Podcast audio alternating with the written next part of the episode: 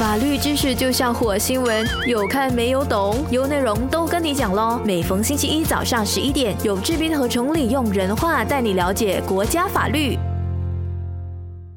大家好，欢迎大家留守在 U 内容都跟你讲喽的法律节目，我是今天的节目主持人陈崇礼。那来到最新一期的节目里呢，今天我想跟大家谈谈啊，社交网络 （social media）。啊，到底是否可以让我们在网络里呢畅所欲言？啊，可以达到这个言论自由啊？呃，在现今的社会里呢，当然网社交网络是一个不可缺的生活必需品啊。但是很多网民常会以言论自由为借口，呃，滥用社交网络畅所欲言。那虽然马来西亚的宪法就是 Constitution 啊第十条有确保我们有言论自由。但是我们必须要知道的是，这个宪法所给予我们的言论自由，并不是绝对的，就是它不是一个 absolute right，它不是一个绝对的权利。也就是说，它是可以允许法律呢，啊，限制做出一些限制呢，来限制我们言论自由的这个的权利。呃，特别是当这个网络的网民没有好好的过滤自己所接触的讯息。那除了自己本身并没有好好的呃善用自己本身的言论自由呢，啊，包括于有些时候因为没有过滤这个资讯呢，啊，看到人家在网络上的啊 post 啊，不管这个 post share 的还是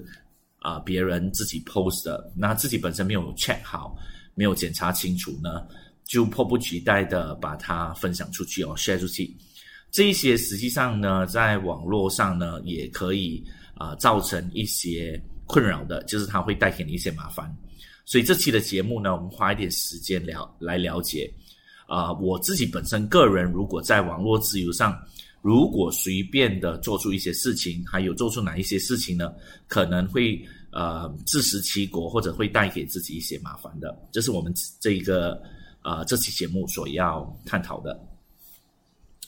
那首先，呃，在还没有开始这个呃更详细的这个呃内容的时候呢，啊，当然比较简单的是在网络网络里啊，我们是不应该发表任何有涉及到煽动性还有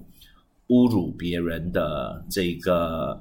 呃言论啊，特别是煽动性的，因为一般上煽动性的话呢。啊，就会涉及到警方开案调查，那它就会涉涉及到这一个呃刑事的案例哈。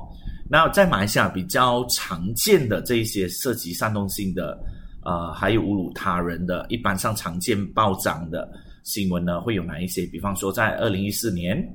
啊，有人在网络上发表开斋节的清晨，然后被穆斯林的祈祷声吵到。那文章他自己本身以比较粗鲁的语言呢，啊去问候这个别人的宗教，那导致这个警方通缉，并以煽动法律来调查此案哦。啊，再有啊一些呃，二零一四年也有人发表面子书啊，要毁灭宗教学校这种啊言论呢，啊，然后造成这个警方也是开案调查的。啊，还有当然啊，二零一五年、二零一六年，还有也有看到一些陆陆续续有人发表啊侮辱王室或者是啊侮辱宗教的这些的言论呢，这些都是导致警方本身开案调查的。呃，包括于刑事法典第一五百零九条条文哈，蓄意侮辱啊，这一个都是警方可以调查的，呃，开案调查的这些刑事的案件。那这些是属于比较明显的，啊，不应该做的言论的，呃，自由的，呃，那我们本身今天在这一期节目要比较探讨的是那一些比较不明显的，就是有些时候你下意识并不知道这个东西实际上是不应该做的，啊，这个是我们今天节目所要探讨的。所以这些那些比较明显有煽动性跟侮辱到皇室啊，跟其他宗教的呢，我们就不会再谈了，因为这个很明显我们是不能够呃做的嘛，它还蛮呃一针见血，或者是大家都应该知道啊，这个是肯定会触及底线的。那呃，今天我首先我可能会用几个呃主题来小主题或者小小课题来讨论。那言论自由应该要注意的事项哦，那几个事项呢？啊，我们先会来探讨的。首先，第一个事项呢，是一个我们叫做 name and shame 的事项。什么叫 name and shame 哈？呃，有些时候我们会觉得说，呃，网络媒体啊，或者是社交媒体，就是一个平台，让我们可以啊去分享我们生活中的点点滴滴。那既然是生活啊，人生呃十之八九，呃都是不如意的事吧？那就表示说，在社交媒体的其中一个功用是让我能够在这个平台上呢，去发表我不如意的事情，然后抒发我个人本身对这个事情的感受跟情感。啊，这样讲是没有错。可是当有些时候啊，我不知道你们，但是我自己本身啊的朋友圈，有些时候。啊，会看到啊一些朋友或者是一些别人很喜欢在社交媒体呢啊，把这个人呃，就是做 shaming 的动作。什么叫 shaming 的动作？就是说你把这个这个这个事情讲出来，但是非常明显的是，它背后的意义是啊，要要表达出这个人本身骗子啊。或者是对你造成了一些伤害啊，他是一个啊呃呃呃怎样怎样的一个人，一个怎样不好的人啊，用到一些比较侮辱性的字眼，那这样子的呃 post 出来呢，主要的目的呢是要让这个人蒙羞。那像这一种的 post 呢，啊，是我们今天所要探讨的第一个事项，就是类似如此的 post，你的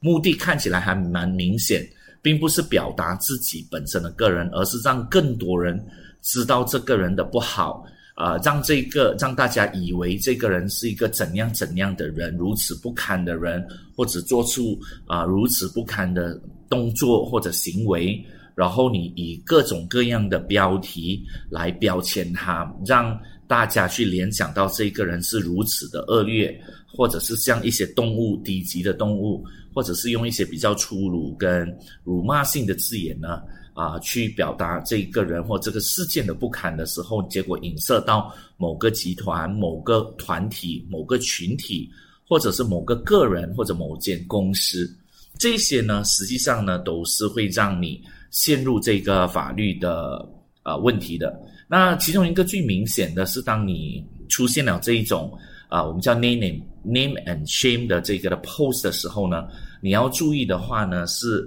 啊，有三个法律呢啊，是可能会让你啊吃上苦头的。第一个是刑事罪四百九十九条 Penal Code 啊，这个是我们叫啊 defamation，好，就是它是一个刑事罪的呃呃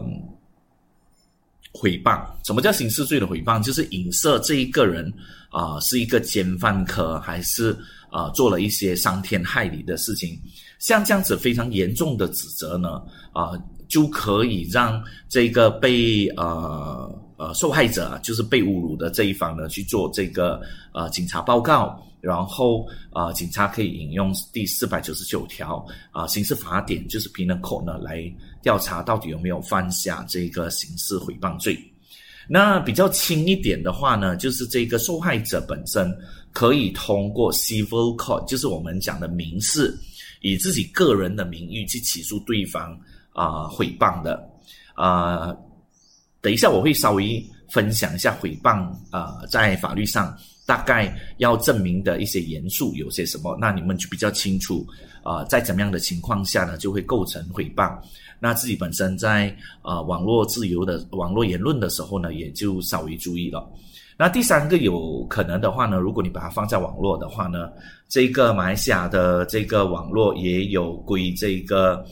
多媒体通讯及多媒体啊委员会的管制，所以可以跟通讯及多媒体委员会投诉。那如果通讯及多媒体委员会发现到这个 post 啊，或者是这个言论呢，有涉及到侮辱性啊，或者是一些。呃，不好的字眼的话呢，他们也可以啊行使他们的权利，要求这个 post 被下架的。所以这个也是啊大家可以用的这个的管道。那我这里要提一提哈，怎么样在马来西亚才会构成这个诽谤案哈？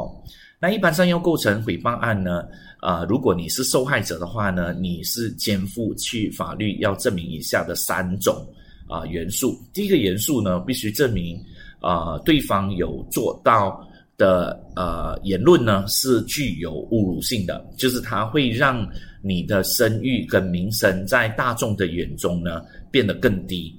那第二个的东西是这一个对方所发的言论呢，是呃是大家读了过后知道是指责指责的是你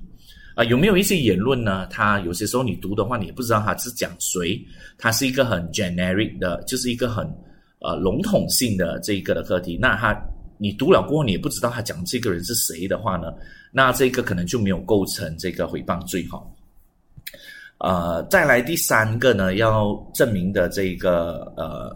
呃严肃呢，就是这个诽谤的这个的内容啊，已经扩散到啊，不只是讲的那个人，已经扩散到第三方啊，然后第三方已经有听，而且不只是一个人听到或者看到这个诽谤性的这个的内容，而是很多人都已经开始有听到或者看到，而且有扩散的这个的趋势，所以这一般上是三种。呃，严肃就是一个受害者本身要去法庭起诉民事的诽谤的时候要证明的东西。那在这里的话呢，有两个顺带的小课题啊，我想要探讨的。第一，有一些人呢会以为哈，我在网络上以不带名的方式去讲那个人，比方说我说啊某某人啊去了这个啊啊某某人住。啊，某某某某区的这个店的经理啊，去这个地方做了一个坏事，那可能这个某某人的这个的名字你没有被提，那你以为他就不会形成诽谤罪？其实不然，在法律上呢，只要任何的读者或者读了你的或者法官读了你的这个讯息过后，他实际上是有办法去找出这个人，你指的这个人是谁的话呢？那就足以构成诽谤罪。打个比方，你不说他的名，你把他的照片放出来，那很明显，这个照片只有一个人在这一个世界上的存在，那肯定是可以构成诽谤罪的。不然的话呢，你说某某店的经理在那个区那个店只有一个经理，他不可能是有第二个人。那这样子的情况下，虽然你没有说他的名字，但是只要通过一些。呃，这个呃努力，我们就可以找出这个人真正的身份的话呢，那尽管你不指名道姓的话呢，也是会构成诽谤罪。那第二个课题要讨论的一个小课题要讨论关于这个诽谤的东西是，有些人会以为，哎，我也没有直接说他怎样怎样怎样，我只是影射或者我语带双关双关的说，哦，说他怎样的人。比方说，我曾经碰到的案例啊，是这个。呃，一个一个邻居本身，啊，他说他楼上的邻居啊，每天很吵，所以晚上的时候又很吵，所以他就在这一个 community group 嘛，就是他们的社社区的这个呃社交的 WhatsApp group 里面呢，他就放了啊某某某单位的这位住家啊，你是不是一头大象？那可能对于我们来说，诶，大象好像也不怎么样嘛，怎么可以说它是诽谤性的？啊，其实诽谤性并不是看这个字眼本身的呃字面罢了的意思呢，它还有包括于它的暗示。那如果说一般这一个暗示呢听得懂，它是有侮辱性的，然后会导致人家对你啊呃呃的这个呃。声誉啊，或者名望觉得会不好的话呢，那都可以构成诽谤罪。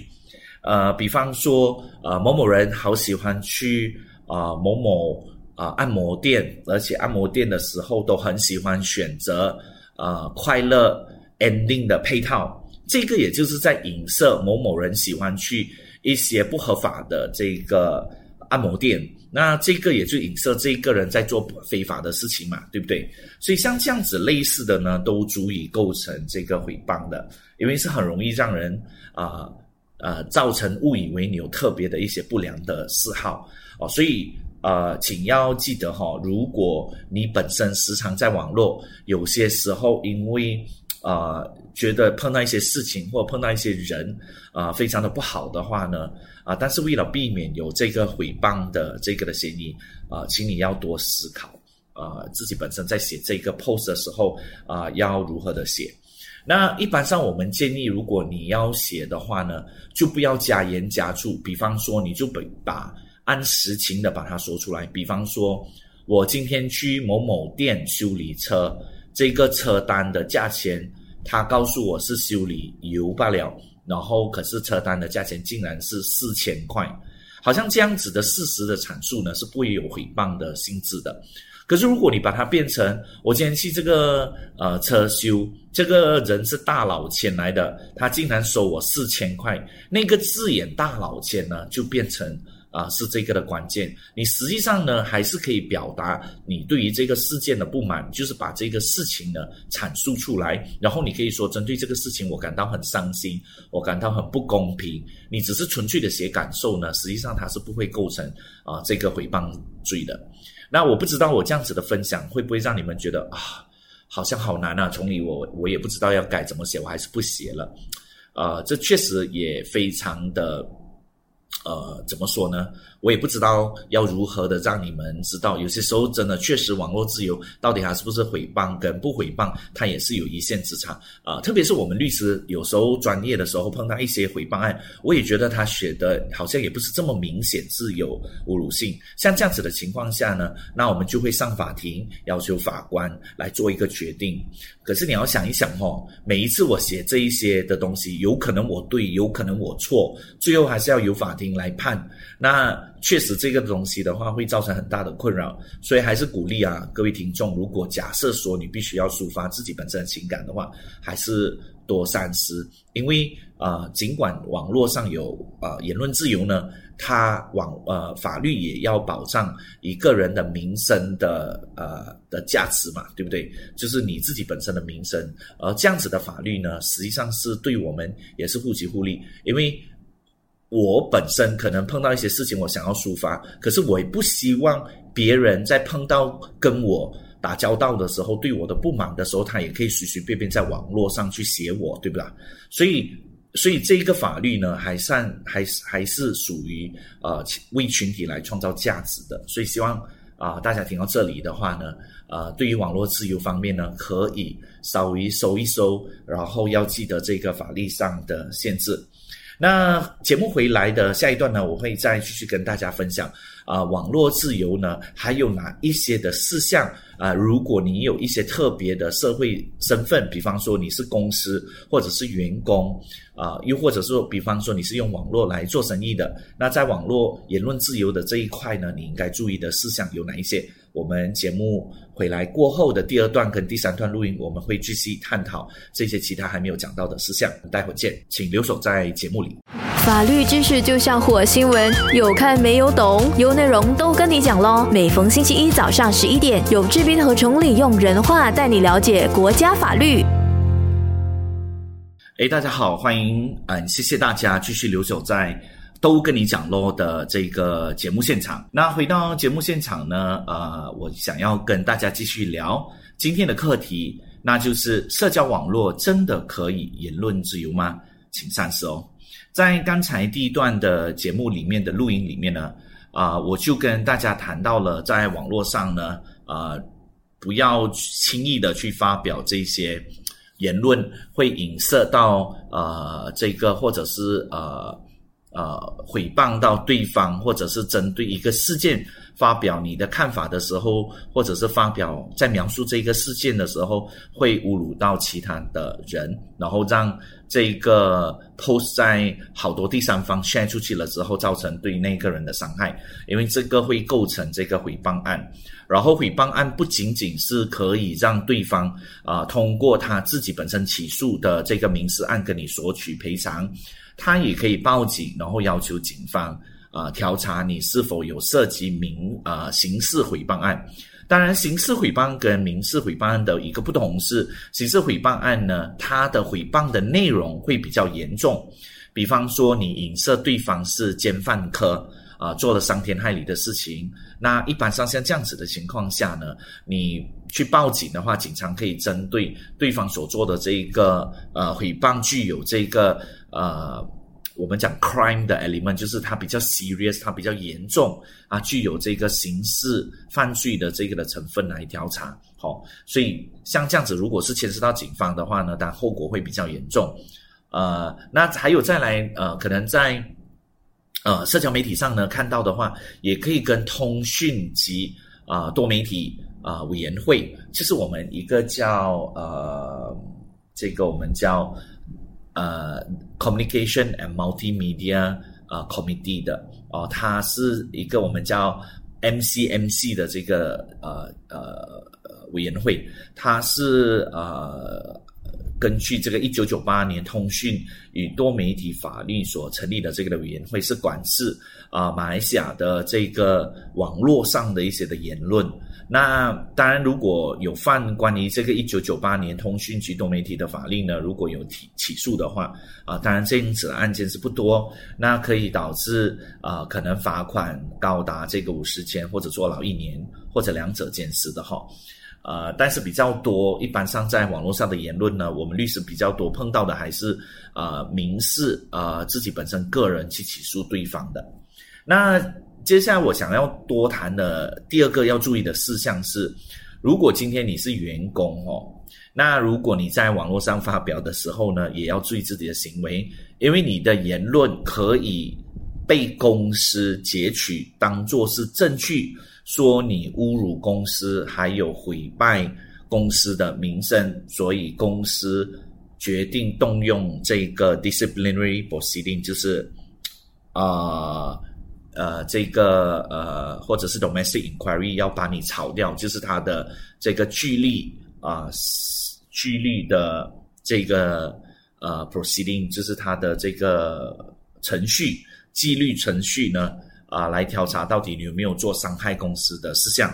所以，如果你本身是有啊，在啊公众媒体、呃社交网络上发表一些言论，不管你的言论有多么的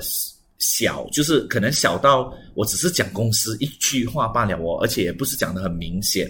啊。其实这一个呢，呃，是可以构成公司啊炒掉你的理由哈。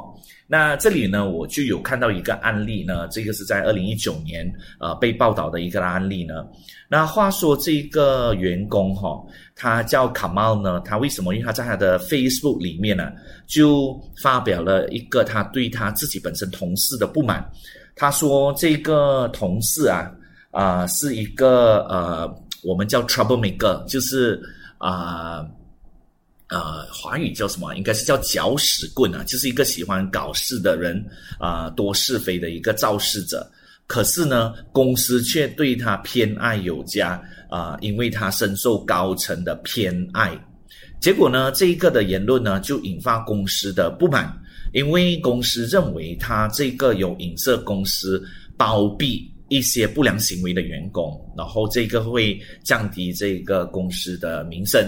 结果这个公司呢，就做了这个纪律啊调查，然后纪律的调查发现到卡茂是这个背后呃呃 post 这个言论的人，然后结果他们说他呃毁败这个公司的名誉啊，然后展示一些不良的这个行为，还有散播不实际的这个呃 rumor，就是谣言。所以基于这三项呢，呃，公司就把它炒了啊。结果卡茂虽然说有起诉啊，但是最后法官还是判说这个是一个合理的理由，公司可以用来啊炒掉呃这个卡茂的。所以这个的案件啊，反映出呃自己本身，如果你是员工啊，如果呃自己本身有打工的话呢，如果你要发表一些关于公司或者是员工啊，或者是自己本身。呃，工作伙伴的一些的讯息的话呢，就要特别的小心，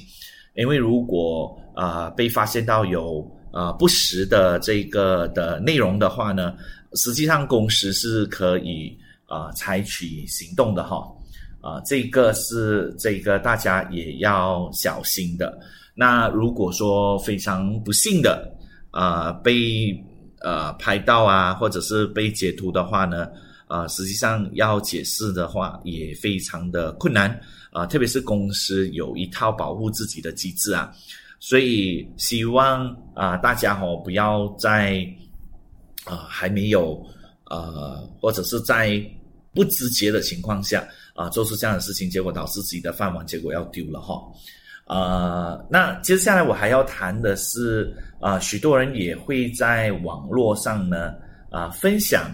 啊，做，呃，这个我们讲做生意。那如果说你是做生意的人呢，啊，等一下。我们节目现场回来的话呢，我会多一谈，多谈一谈。你如果是在呃社交网络上做生意的话呢，啊，那通过这个社交网络的言论的话呢，也有一些事项是啊你需要注意的。那啊，我们希望你啊可以呃继续的留守在这一个的节目的现场。等一下节目的录音回来，我们再多谈一谈关于在网络上。通过网络来做生意的话，应该注意的事项有哪一些？我们待会见。法律知识就像火星文，有看没有懂，有内容都跟你讲喽。每逢星期一早上十一点，有志斌和崇礼用人话带你了解国家法律。欢迎大家回到都跟你讲落的节目现场，我是今天的节目主持人陈崇礼。那刚刚呢，就有跟大家探讨了这个呃，在网络呃言论里面啊。如果有涉及到诽谤呃别人的这些的言论的话呢，啊一些要注意的一些的事项，还有也跟大家谈一谈，如果你是员工，呃在网络上在发表自己本身的言论的话呢，也要多加的注意。啊，接下来回到这里呢，是想谈一谈，有一些人用网络来做生意的，比方说，时常我们会看到啊，某某人他会 post，哎，如果你们有要我帮你买这个东西，或者要给我买这个东西，请你 PM 我，哦，PM 的意思就是 private message，私下 send 我，呃，或者寄给我这个讯息，那我会卖东西给你，很明显是一个商业交易的话呢，那。啊，这个现在的这个节目现场，我们要聊的就是关于这一些的 post。呃，那如果你今天是用这个网络来做这个生意的话呢，呃，那你要注意到呢，啊，马来西亚的法律哈，在二零一七年的时候八月呢，有有做了一个 pass 了一个法律呃或者条例哈，它是叫 Consumer Protection。Electronic Trade Transactions Regulation 二零一二年，那这个 Regulation 二零一二年的 Regulation 呢，啊是跟呃是其实是啊 under 这个一九九六一九九九年消费者保护法的呃呃法律呢，也就是说一九九九年的消费者保护法是用来保护啊这个消费者的啊，就是说啊它有延伸到去保护这个。呃，electronic transaction 就是网上的呃呃呃交易行为。那在二零一二年呢，他继续做了更多的条例来继续做出更多的担保。那这个二零一二年的这个 regulation 呢，啊，主要讲的有一些的东西是什么呢？那主要的话是这样子的哈，根据这个二零一二年的这个的条例呢。啊，实际上呢，现在如果说呃，任何的 online seller，就是如果你是网上的卖方的话呢，你就必须在卖你自己的 product 或者 service，在卖你自己的产品或者你的服务的时候呢，必须要注明你本身卖的名字是什么。那如果你是以个人卖的名，以个人的名誉来卖的话，你就要写个人的名字喽。那如果你是有通过自己的独资，啊，或者是通过自己的合伙人生意，或者有通过自己的公司，比方说 s a n d r a b r a 或者 b r a 来卖的话呢，你是必须在卖的时候附上，或者是在你的 post 附上你这个买者的这个的名字，还有你买者的这个公司的注册号码或者生意的注册号码，还有你的联络号码，包括于 email、电话还有地址，还有你的这个货。还有服务的这一个啊特质或者性质，还有这个价钱，还有如何还钱，还有任何的特别的或者一些呃还钱的条款啊，或者一些可以退货的条款啊，还有几时可以把这个呃货跟服务呢呃完成的呃送到这个消费者的手中。那所以这个是二零一二年呃这个 regulation，刚才我提的这个 regulation 的呃规定的，呃就算呢呃呃除非你你要卖的东西呢啊是一个 one off，就是很像说啊我久久卖一次啊，你并不是一个呃真正靠网络来做生意的人呢，那就不是一个问题。但是如果你时常其实实际上。你的那个账号是用来做生意的话呢，那就必须啊举列举列出刚才我刚刚所提到的那些所有的资讯，这一些资讯都是这个二零一二年啊法律上 regulation 所规定的，你必须把它放在你的啊这个 post 里面的。那还有另外一个呃这个二零一二年啊 regulation 所规范的。就是他说，如果你是 online marketplace operator，什么意思呢？就好像比方说，你是一个平台，你是你的这个平台是可以任意的让人啊来在这个平台上呢啊去啊自由的。啊，post 他们想卖的东西跟想买的东西的话呢，那你作为这个平台的 operator 呢，你必须确保你要有每天或者是你要有收收入他们的这个呃 supplier 的这个的名字、电话还有地址啊，for 两年。好，这个也是这个二零一二年的 regulation 里面啊所提到的规定。那所以如果你是本身是通过网络平台。或者呃来做生意的，或者你是网络平台的这个 marketplace operator 的话呢，这一个事项的话也要多注意哈。呃，因为如果你犯了这个法律的话呢，呃，其实实际上如果罪成的话是可以被罚款五十千，啊，还有被关监牢三年或者两者兼施。啊，那如果你是第二次犯或者是第三次犯或者更多，呃，你的这个罚款可以去到一百千的位置。那同样，如果是公司的话呢，那公司负责人也可以被罚款，公司也可以被罚款一百千。好，然后如果说这个呃，更更比较比较吓人的是，这个如果你的这个所犯的罪啊是每啊呃你在罪成了过后还继续在发生的，那这个罚款的话呢啊每一天也可以一千块的这个罚款继续的追加下去的。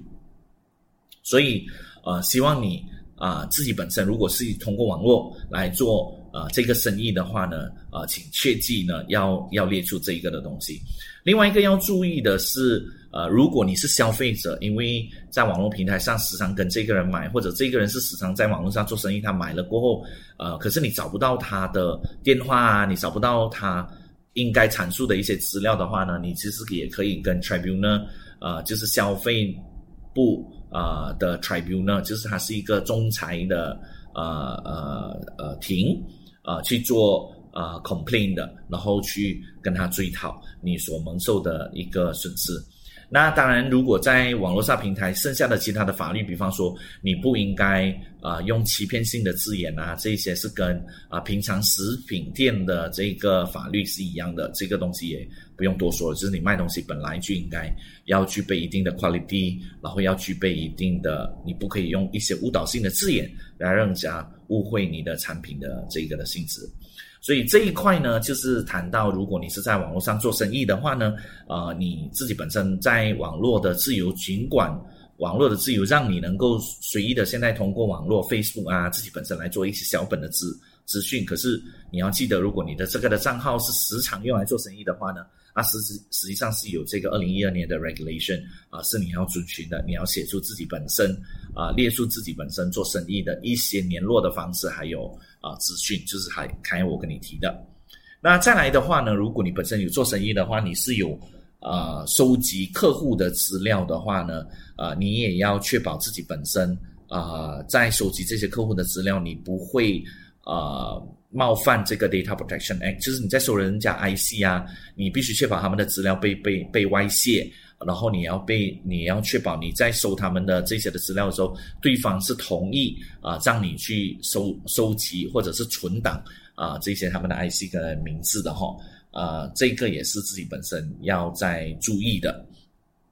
那来到这个节目的尾声，我这里想要多加啊两个事项。那第一个事项呢，会不会有人啊用网络言论的时候，他以匿名的方式，就是说有没有时候你会发现到，诶，这个 Facebook 好像这个人的名字是谁，我也不知道，呃，然后也不知道。呃，他背后里面这个人，我查我我查不到他的真正的名字，还有真正的 IC 的身份。